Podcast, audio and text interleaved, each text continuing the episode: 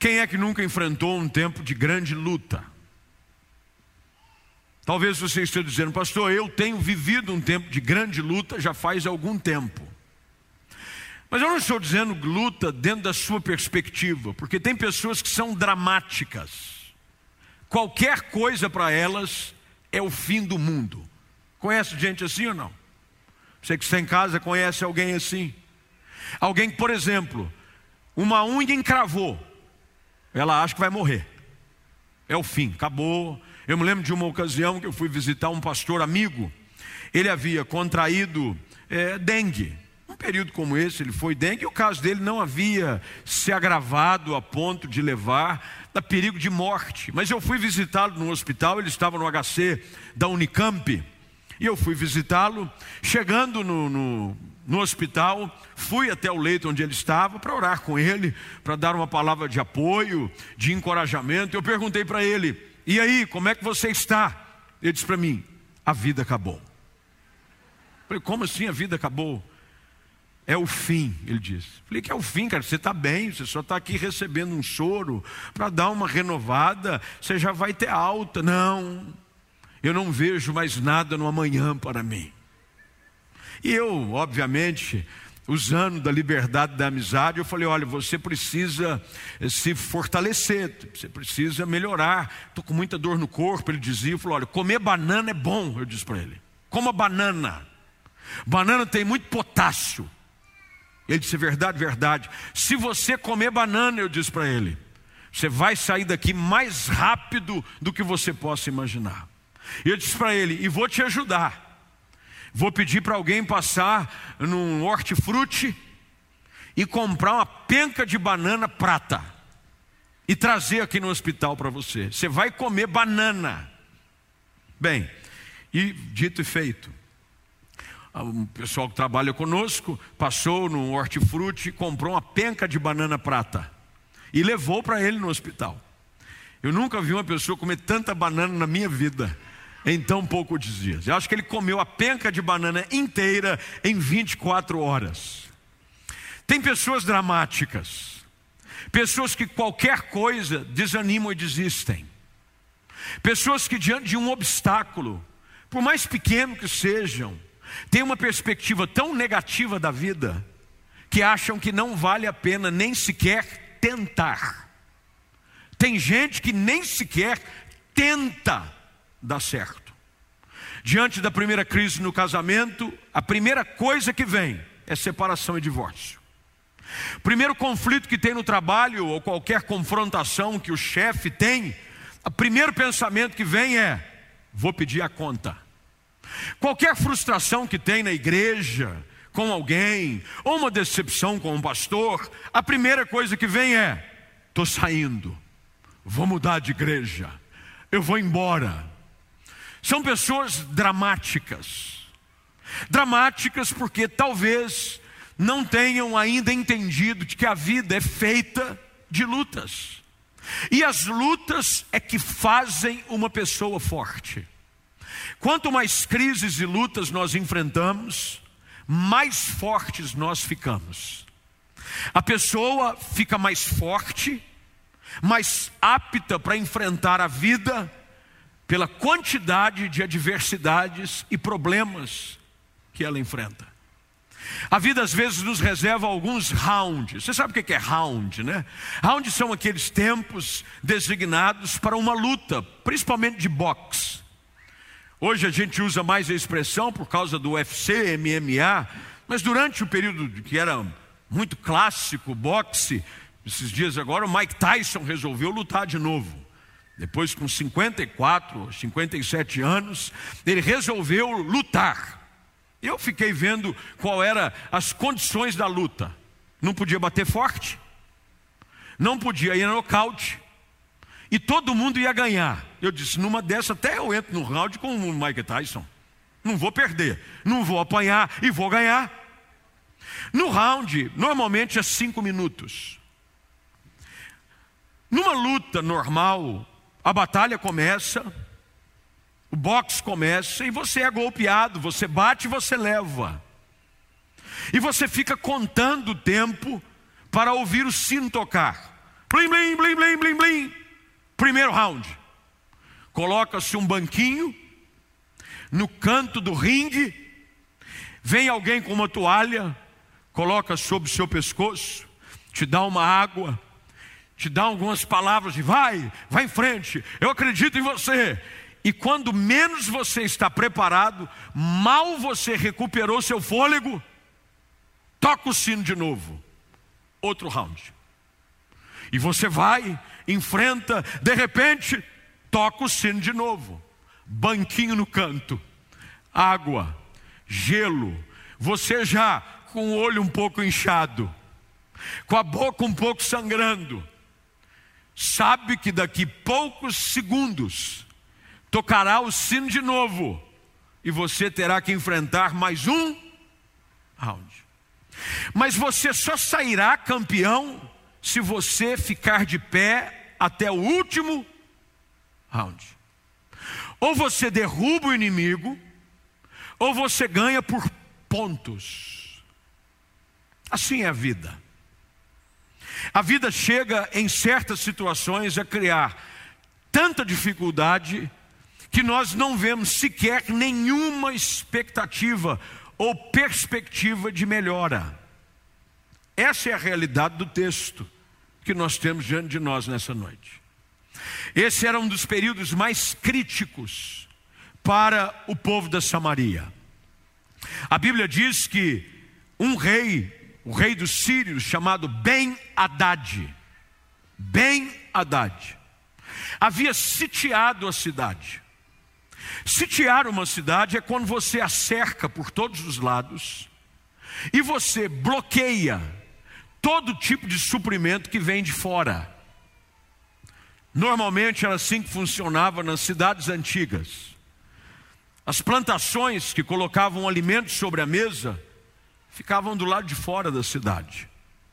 As fontes de água que colocavam a água na boca de cada cidadão vinha de fora.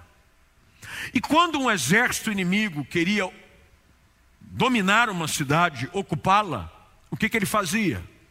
Para não partir para a luta direta, para não perder homens na batalha do corpo a corpo, eles cercavam a cidade e cortavam o suprimento. Não tinha água, não tinha comida. Em pouco tempo, o que acontecia? Quem estava dentro da cidade começava a morrer de fome e de sede.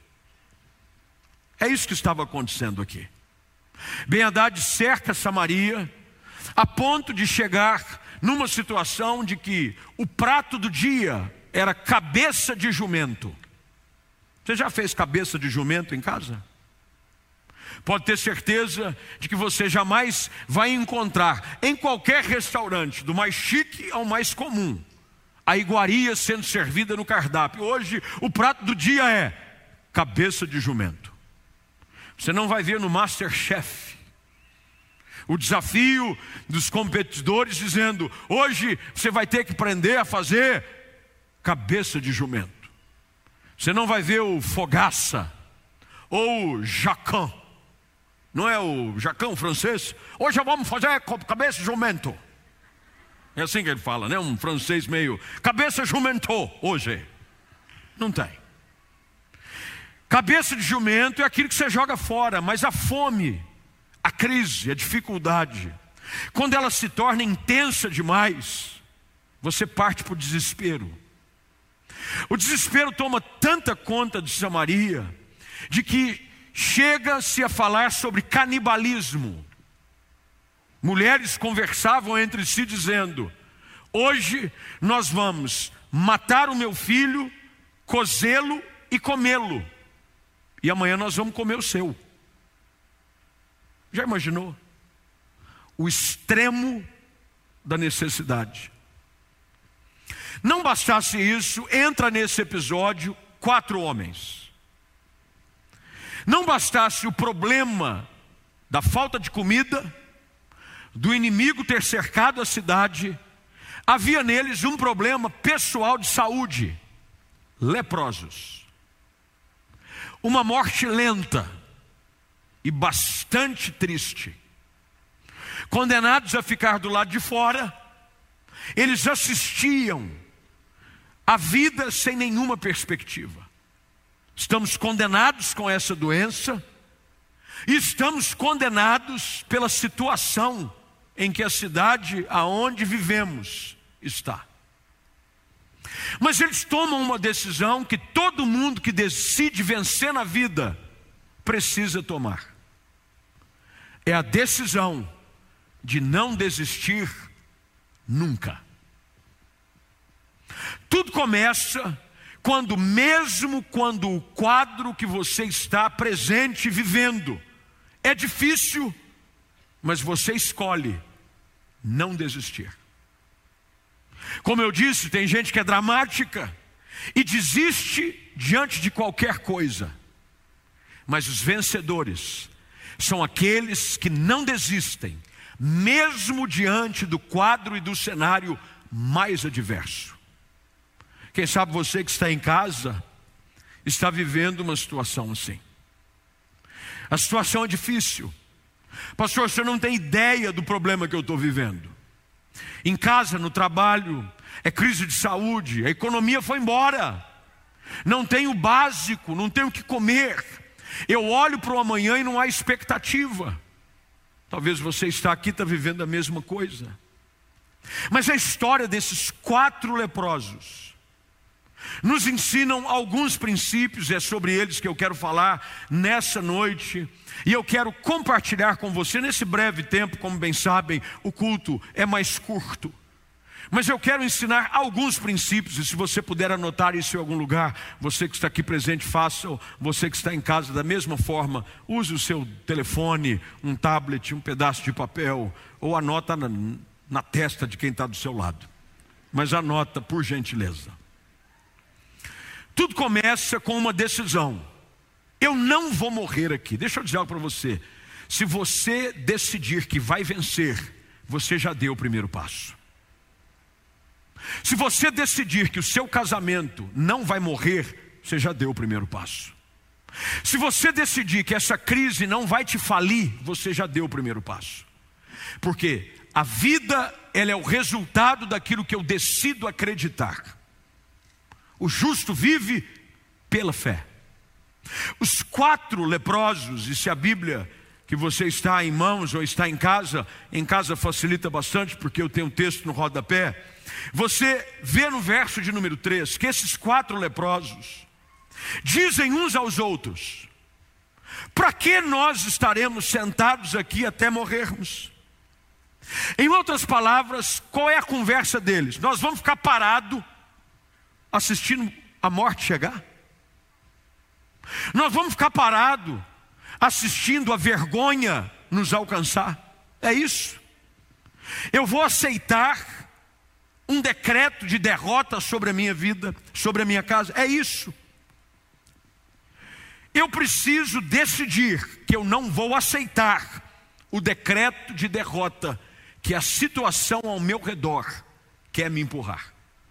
Eu preciso acreditar que Deus pode mudar a minha sorte e me surpreender com algo fora do comum. Primeira coisa que eles fazem, eles aprendem. E como eu disse, são as lutas da vida que fazem de nós pessoas mais fortes.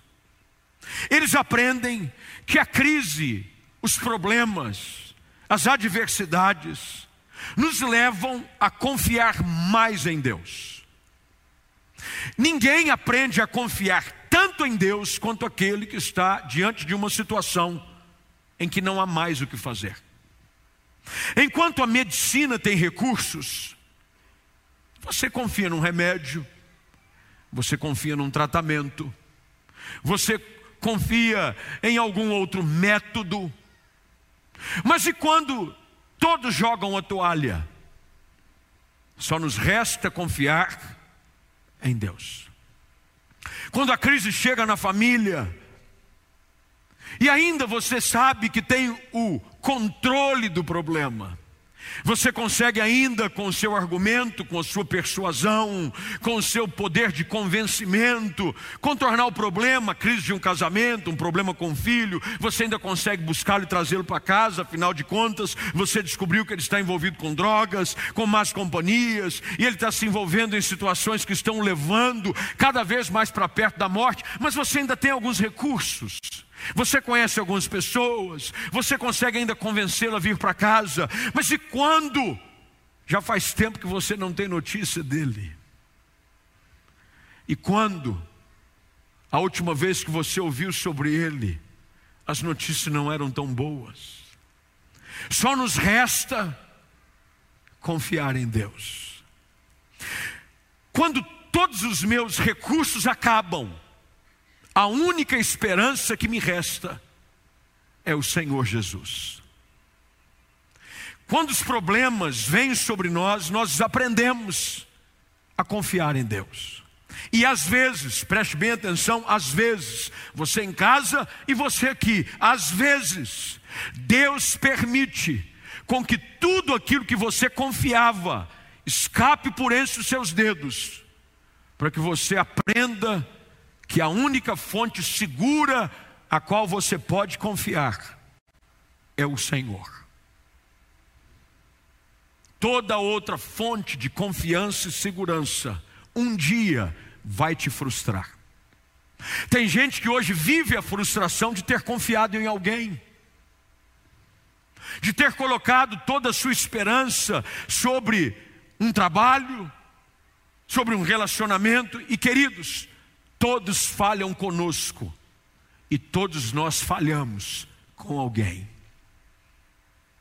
Não culpe alguém de ter falhado com você, porque tem gente que está decepcionada não é com os outros, é consigo mesmo, porque achou que estava tão seguro de si próprio e decepcionou a si mesmo, a ponto até mesmo de não conseguir se olhar no espelho. Entremos na cidade há fome na cidade. Olha o quadro. Nós vamos morrer lá. Na cidade tem fome. Se nós ficarmos sentados aqui, morreremos. Qual é a nossa opção? Ele diz: vamos ao arraial dos Círios. Quem sabe eles nos deixam viver. E se eles nos deixarem viver, viveremos. E eles terminam, e é assim que o texto no verso de número 4 diz: Se eles nos matarem, morreremos. O que, que eu aprendo aqui? Que eu preciso confiar em Deus, mas eu tenho que buscar alternativas para mudar a minha realidade. Todo milagre é uma ação conjunta do poder sobrenatural de Deus com a disposição do homem de ver uma mudança acontecer na sua vida. Se você não decidir mudar, ninguém vai poder te ajudar. Falávamos ali, eu e o pastor Mica, e nós identificamos uma situação aqui da igreja, e eu pedi para que ele me ajudasse, sabendo o que, que nós podemos fazer para socorrer é, um casal. Ele me disse, pastor, teve uma situação que nós ajudamos um rapaz, fizemos de tudo, demos moradia, tem uma pessoa que ofereceu trabalho, colocamos ele numa clínica de reabilitação, fizemos de tudo, mas ele decidiu voltar para a rua. Por mais que você se surpreenda, tem pessoas que escolhem para si próprio o fracasso. Tudo depende de uma escolha sua. Veja, a igreja ajudou, pessoas oraram, Pessoas estenderam a mão, até uma porta de emprego foi oferecida. Mas se você não decidir buscar uma saída, nada vai acontecer. A história desses quatro leprosos começa a ser mudada, porque eles conversam entre si. Nós vamos ficar parados aqui? Na cidade a gente sabe, tem fome, a morte é garantida. Se a gente ficar sentado aqui, a gente é leproso, nada vai acontecer, a comida não vai chegar e a doença vai nos matar. Mas eles decidiram que não iam morrer diante daquela situação. Sabe, eu creio que Deus te trouxe aqui nessa noite, Deus te colocou conectado nessa transmissão online, para você entender algo. Você precisa decidir se essa situação vai decretar a tua morte ou se essa situação vai ser mais uma oportunidade para Deus revelar a glória e o poder dele sobre a sua vida. Mas é uma decisão sua. Você é quem precisa buscar alternativas. Sempre há uma saída para qualquer problema.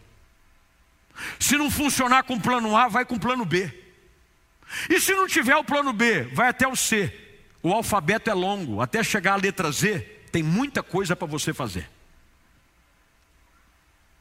Tem gente que a porta fecha, ele diz: Deus não quer. Não, às vezes Deus está provando a sua fé. Fecha a segunda porta, não, realmente Deus não quer. Não, Deus está provando a sua perseverança. Os quatro decidem, vamos fazer algo fora do normal. É normal você caminhar em direção ao arraial do inimigo? Não!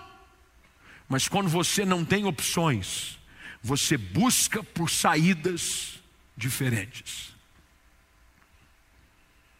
Você aprende a confiar em Deus, na certeza de que Ele pode te surpreender a qualquer momento com algo novo. Segunda coisa que a gente aprende nesse texto, não é apenas a tomar uma atitude, a confiar em Deus, mas colocar a nossa fé em ação. Fé que não é praticada, não serve nem para decorar a sala da nossa casa. Tem gente que a única coisa que ele tem é o brasão da fé do André Valadão. Sabe o brasão da fé do André Valadão? Conhecido no Brasil, no mundo inteiro. O André é um querido amigo e volta e meia a gente conversa, a gente bate papo e ele manda foto do brasão fé. Tem fé, brasão no carro. Fé, brasão na porta de trás de caminhão. Fé adesivo, fé camiseta. Mas para alguns, a fé é nada mais, nada menos do que um símbolo. Não produz nada.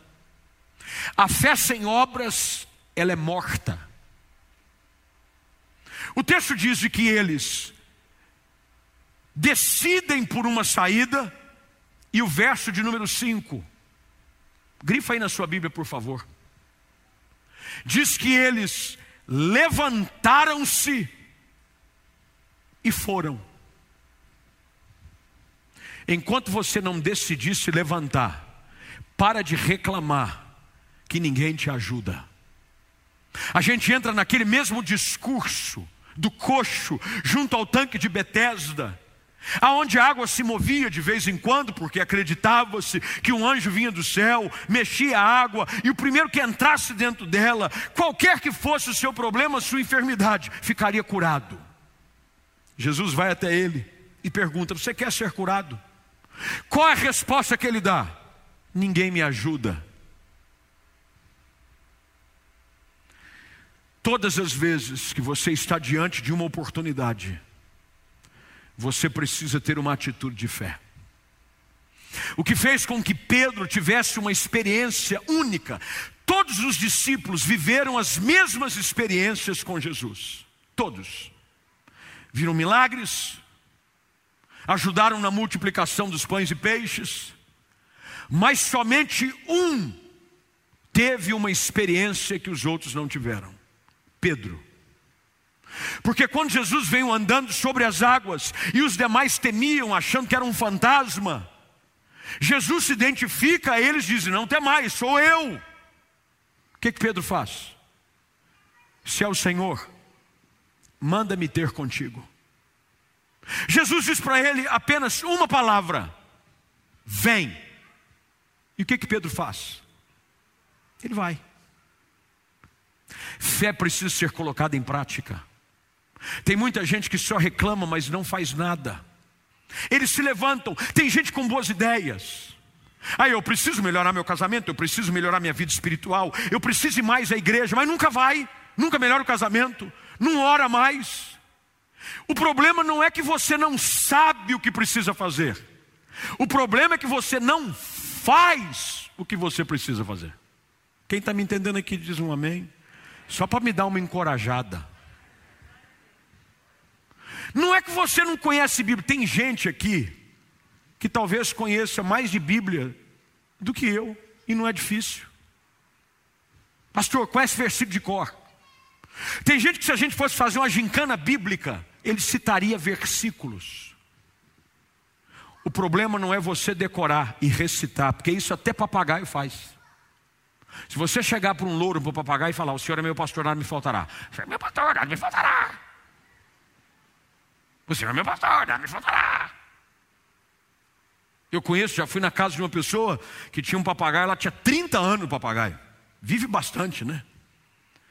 E ele chegava, ele saudava todo mundo que entrava com a paz do Senhor. Pode Senhor! Chegava na casa da pessoa, o, o proprietário dizia: Louro, tem visita. Ele, do Senhor. Mas o fato de um louro dizer a Pai do Senhor não quer dizer que ele era crente. Tem gente que acredita até que o papagaio era crente. Não adianta você saber, ter, tem gente que tem planos, mas nunca coloca em prática. Não, esse ano. Tem gente que fez planos para 2020. O ano está acabando, gente. E sabe qual foi a desculpa que você arrumou? A pandemia. O problema é que em todos os outros outros anos não tinha pandemia e você não fazia nada. É que você agora arrumou uma boa desculpa. Uma boa desculpa para você continuar sem fazer. É por isso que a vida não muda. E você está vendo a morte chegar e só sabe reclamar. Tem gente que está vendo a morte chegar, como os quatro leprosos. A morte está chegando, a fome vai sufocar. E ao invés de você levantar e tomar uma atitude de fé, você não faz nada. Você está vendo o seu casamento naufragar. E você não faz nada para ajudar. Você não busca um conselho. Você não busca um socorro. E tem gente que às vezes só pede ajuda quando a vaca já foi para o brejo, nem o rabinho dela de fora sobrou para a gente tentar puxar. Eu preciso colocar minha fé em ação. Quando eu coloco a fé em ação, eu começo a experimentar aquilo que só a fé tem o poder de produzir na minha vida. A grande diferença de quem conhece a Jesus Cristo, com quem não o conhece, eu digo conhecer, não no sentido de ouvir falar, mas de ser seu discípulo, de obedecer a sua palavra, é de que nós somos o povo da fé. E de que nós não andamos baseado naquilo que nós vemos. Nós caminhamos sustentados por aquilo que cremos. Eu acredito que Deus pode me abençoar. Tudo pode estar ao contrário, fome em Samaria, a cidade está cercada, o meu corpo está tomado de enfermidade, mas eu não aceito morrer neste lugar. Pela fé eu vou me levantar e Deus vai me honrar. Sabe o que, que produziu na vida desses quatro leprosos? A fé de ir num caminho diferente. Verso de número 8 e 9. Quando eles chegam, e lembram-se, eles foram ao arraial dos Círios. Chegando aqueles leprosos à entrada do arraial, entraram numa tenda, comeram e beberam, e tomaram dali prata, ouro, vestes e se foram. Voltaram e entraram em outra tenda. E dali também tomaram alguma coisa e a esconderam. Você sabia de que uma atitude de fé pode estar preparando para você tesouros que você jamais imaginou encontrar? Para todo mundo era o fim, mas uma atitude de confiança e fé levou-os a um lugar onde Deus já tinha ido à frente deles, porque a história é o seguinte: Deus fez com que o temor e um terror viesse sobre o exército dos sírios e eles fugiram e abandonaram o acampamento com as tendas, com todas as suas riquezas, armaduras e ouro, comida. Você sabia de que a única coisa que Deus está esperando da sua parte é uma atitude de fé. Porque quem sabe a sua atitude de fé não vai te levar ao lugar que Deus já preparou para você. Tem gente que Deus já preparou o caminho, já venceu os inimigos, mas Ele só está esperando de você uma atitude de fé. A história, e o tempo já foi embora e eu preciso encerrar. Diz que quando esses quatro leprosos chegam ali e encontram a riqueza, eles dizem uns para os outros, verso de número 9: Não fazemos bem. Este dia é dia de boas, dia de boas. Grifa aí na sua Bíblia e anota em algum lugar. Uma atitude de fé pode tirar você de um dia de decreto de vergonha e dor e levá-lo para um dia de boas novas. Tem gente que está achando que esse ano é o decreto da miséria da sua vida, mas se você aprender a confiar em Deus, e agir pela fé e caminhar na direção de aquilo que os teus olhos te levam a crer que Deus está te levando a viver, se prepare. Tem boas novas da parte de Deus na sua direção. Eles mandam a notícia para o rei. Eles não, nós não podemos nos calar. Esperamos até a luz da manhã eh, e nós seremos culpados. Vamos agora, vamos anunciar o rei. Eles foram para o rei de Samaria vieram e bradaram aos porteiros da cidade e disseram, verso de número 10, por favor: Fomos ao arraial dos sírios, não havia ninguém lá, voz de ninguém, somente cavalo, jumento atado, as tendas como estavam. Os porteiros gritaram e fizeram anunciar a nova no interior da casa do rei. Levantou-se o rei de noite e disse a seus servos: Agora eu vos direi o que os sírios nos fizeram.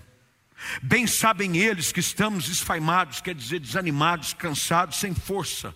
Por isso saíram do arraial e esconderam-se pelo campo, dizendo: quando eles saírem da cidade, os tomaremos vivos e entraremos nela.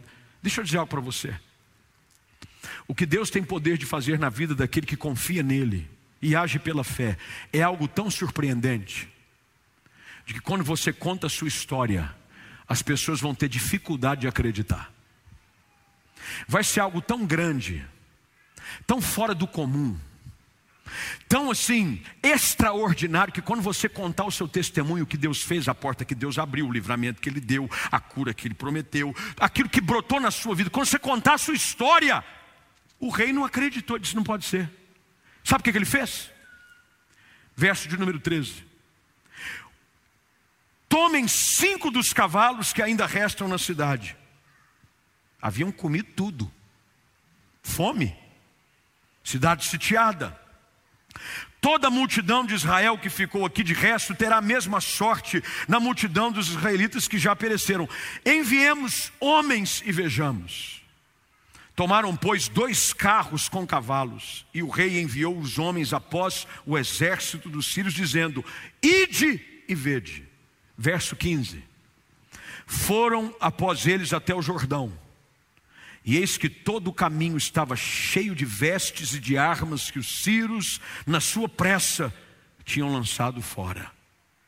Voltaram os mensageiros e o anunciaram ao rei. Verso 16: Então saiu o povo e saqueou o arraial dos sírios, e assim se vendia um alqueire de flor de farinha por um ciclo, e dois de cevada por um ciclo, segundo a palavra do Senhor. Talvez você pergunta, pastor, o que, que tem a ver esse negócio de vender farinha?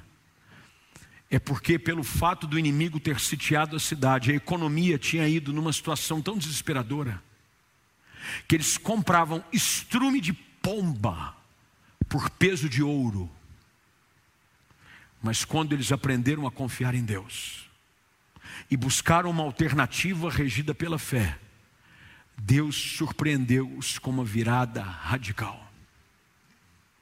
Eu não sei você, mas eu continuo crendo que Deus é especialista em fazer as mesmas coisas.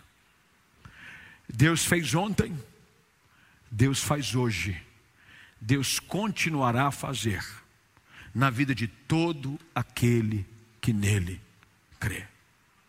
Você precisa declarar e decidir: eu não vou morrer aqui. Eu não vou aceitar esse decreto de derrota. Tem muita gente ainda que eu preciso impactar. O meu testemunho vai ser contado. O meu trabalho precisa de mim, a minha empresa vai prevalecer, o meu casamento vai ficar de pé. Eu me recuso a ficar sentado aqui, esperando a morte chegar. Mas isso só é possível quando Jesus é o centro. Quando Jesus entra em cena, todo o script é alterado. Todos que estavam caminhando para a morte encontram uma conversão. É por isso que vem a palavra fulano de tal se converteu. Já ouviram essa expressão ou não? Quando alguém vem para o Evangelho, entrega a sua vida a Cristo, começa a frequentar a igreja e diz: Fulano de Tal se converteu. Vem da palavra conversão, que é mudança de direção. Jesus tem o poder de mudar a direção de vergonha, dor e miséria para a sua vida e colocá-la num lugar que vai te surpreender, como você nunca conseguiu imaginar. Mas você precisa hoje decidir o que é que você vai fazer. Se você vai aceitar o decreto que o diabo está lançando sobre a sua vida, que a pandemia está querendo, querido, nós não vivemos sustentados por economia dos homens e nem pelo favor ou não de uma situação de saúde. Quem sustenta a nossa vida é o Senhor. Enquanto você estiver com a sua vida sustentada nele, não há vento contrário algum que possa te colocar no chão. Jesus, ao encerrar o sermão da, da montanha, eu encerro com essa mesma ilustração do texto. Ele diz que dois homens decidiram edificar a sua casa. Ele os classifica como um sábio e o tolo. Algumas versões dizem o prudente e o tolo.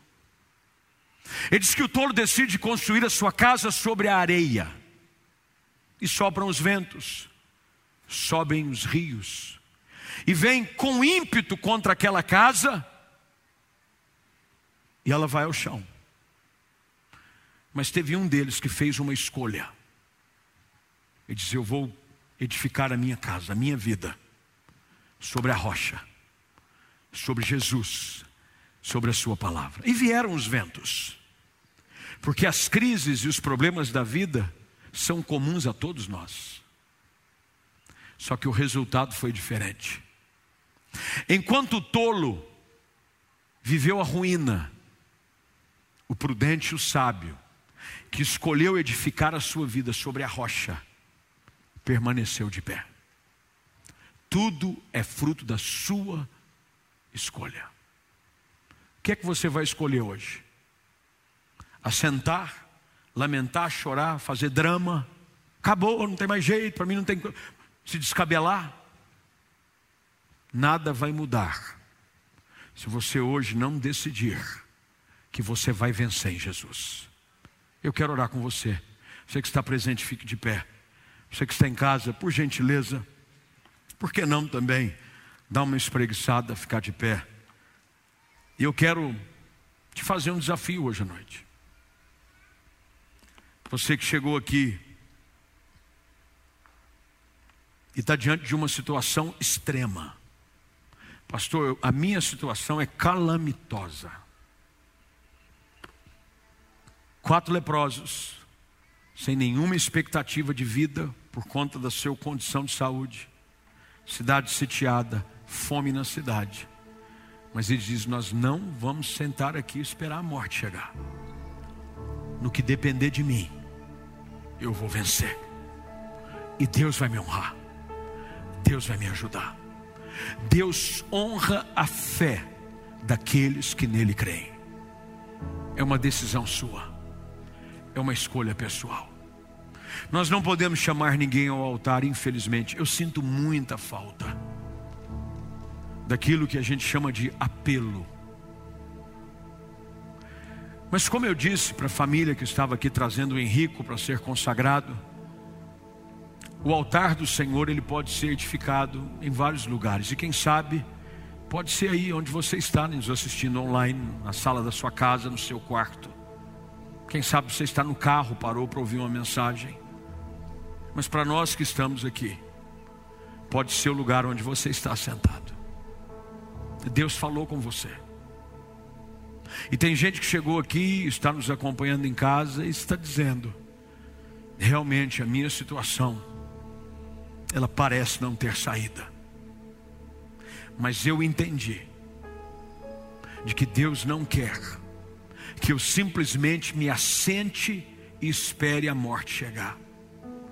Deus quer que eu ouse crer de que Ele pode me surpreender mais uma vez. E se você é uma dessas pessoas, eu queria convidar você a fazer do seu lugar o seu altar. Você vai dobrar os seus joelhos aí onde você está. Você que está em casa vai fazer a mesma coisa. E você vai falar com Deus. Se Deus falou com você. E tem gente dizendo, pastor, eu, eu a minha situação é difícil. A, a minha situação ela é, ela é desesperadora. Eu estou igual a esses quatro leprosos. Eu não vejo saída. Eu não tenho nada. A única fonte de esperança que era a cidade, também já não está mais lá.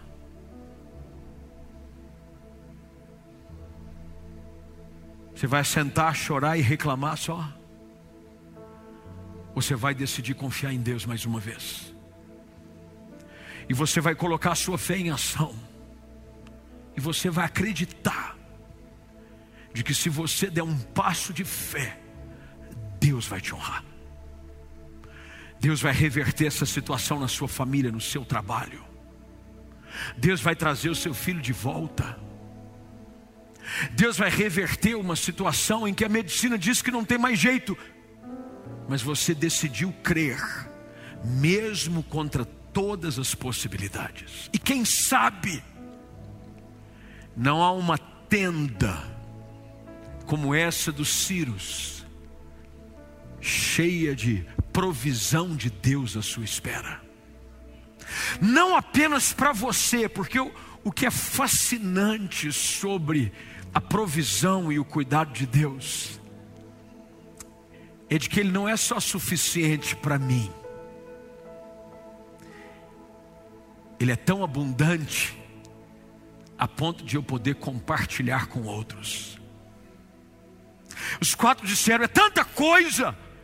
Vamos voltar para a cidade e contar para eles as boas novas. Querido, eu creio nessa noite que Deus pode transformar o seu dia de terror em dia de boas novas. Deus pode transformar aquilo que você está achando que o seu ano é um ano de decreto. 2020 decretou morte, vergonha, perda. Deus pode ainda mudar a tua sorte e você terminar o ano dizendo: Esse é um ano de boas novas. É o ano de salvação da minha casa, Diego. É o ano de salvação da minha família. É o ano que Deus mudou a sorte da minha família. É o ano que Deus me surpreendeu com a sua bondade. Mas você precisa escolher crer. Ninguém pode crer por você. Pare de achar que a fé dos outros vai te sustentar. Todas as vezes que Jesus curava alguém, ele dispensava as pessoas dizendo: seja feito conforme a sua fé. É a sua fé que vai te levar a viver o sobrenatural de Deus. Pai eterno, nessa noite, mais uma vez nos reunimos e ouvimos a tua palavra. Que ela, ó Deus, possa pulsar no nosso coração a ponto de gerar fé. Porque a fé vem pelo ouvir a tua palavra. E ao ouvirmos a tua palavra, o nosso coração começa a ser agora dinamizado. Como um combustível que é colocado dentro de um motor, ele começa a gerar pressão, força, combustão, a ponto de nos tirar do lugar. Tira-nos do lugar, Senhor Tem gente que sabe o que tem que fazer, mas nunca faz. É bom de discurso, péssimo de prática. Muda isso em nós. Que a nossa fé seja colocada em ação. E que nós possamos ver a nossa história ser mudada. Faz isso com os que estão em casa. Faz isso com os que estão aqui hoje à noite. E que eles entendam de que somente em Jesus a vida plena, a vida eterna, a vida de paz. É no nome dele que nós oramos, com ações de graças. E você diz: Amém.